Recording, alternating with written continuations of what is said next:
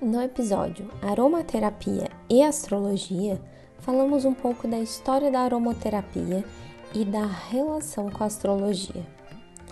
Você sabia que o nosso mapa astral é dividido em 12 casas e cada uma diz a respeito a setores da nossa vida, certo? Cada casa do nosso mapa equivale a um tema. E neste episódio falaremos das casas que regem a parte material e como os óleos essenciais podem contribuir no processo de crescimento e prosperidade de cada um. Das 12 casas astrológicas, três delas estão ligadas à construção, desenvolvimento dos nossos talentos e carreira. A casa 2 fala dos nossos valores, habilidades, recursos e segurança pessoal, além do desenvolvimento dos nossos valores cultivo, produção, o desejo do que nos atrai. A casa 6, regida por Virgem, fala da nossa rotina de trabalho, dia a dia, o cotidiano, aquilo que a gente deve executar todos os dias para se atingir uma meta: trabalho, serviço, organização. O modo como encaramos ou deveríamos encarar o trabalho. Já a casa 10, regida por Capricórnio, é a casa da nossa missão de vida, o nosso meio do céu, a carreira, a projeção social, a natureza da nossa contribuição para a sociedade, o nosso status, aquele lugar no mundo, como a gente se apresenta para a sociedade. E nessas três casas, ainda sempre analisamos o signo que está em cada uma delas, bem como os planetas e os aspectos. Olhar quais signos temos em cada uma dessas três casas em nosso mapa astral, bem como seus elementos, pode nos ajudar a dar um direcionamento na vida profissional, fortalecendo a nossa saúde, prosperidade financeira. E se você ainda não sabe o seu mapa astral, na minha bio há um passo a passo de como emitir o seu mapa astral gratuitamente. É claro que não substitui uma leitura de mapa astral completa, né? Ela traz riqueza dos detalhes, como as informações se conectam, é, todos os indícios das energias que fluem nesses setores. No entanto, já é um caminho para você começar a estudar o seu mapa astral. Os donos, entre aspas, das casas 2, 6 e 10 são signos do elemento terra.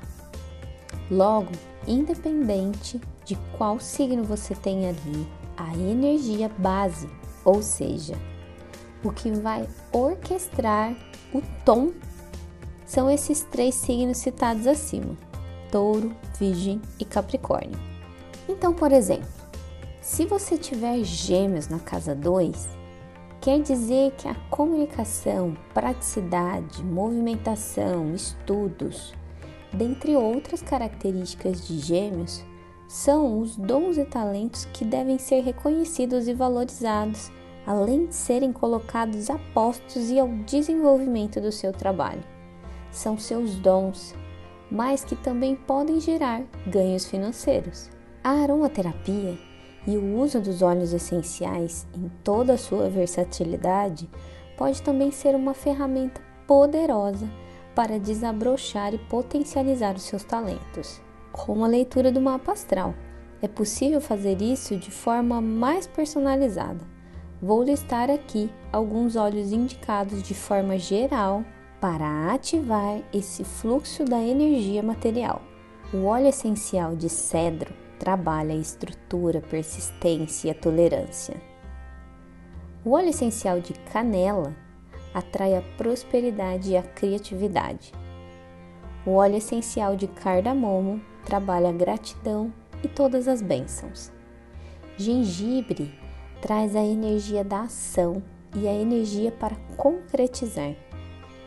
O óleo essencial de limão siciliano auxilia a gente no foco seguido de ação.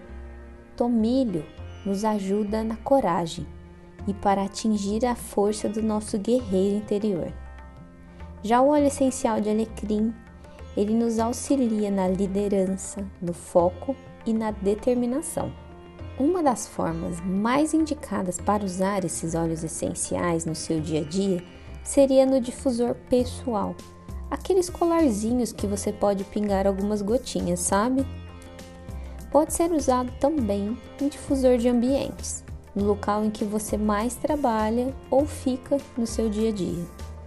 Quanto à ingestão ou aplicação na pele, devemos ter mais cuidado e estudo buscando sempre a orientação do fabricante ou o aconselhamento de um terapeuta da sua confiança.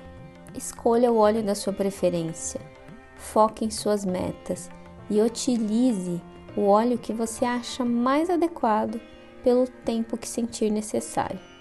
Qualquer dúvida, deixe aqui nos comentários. Até logo!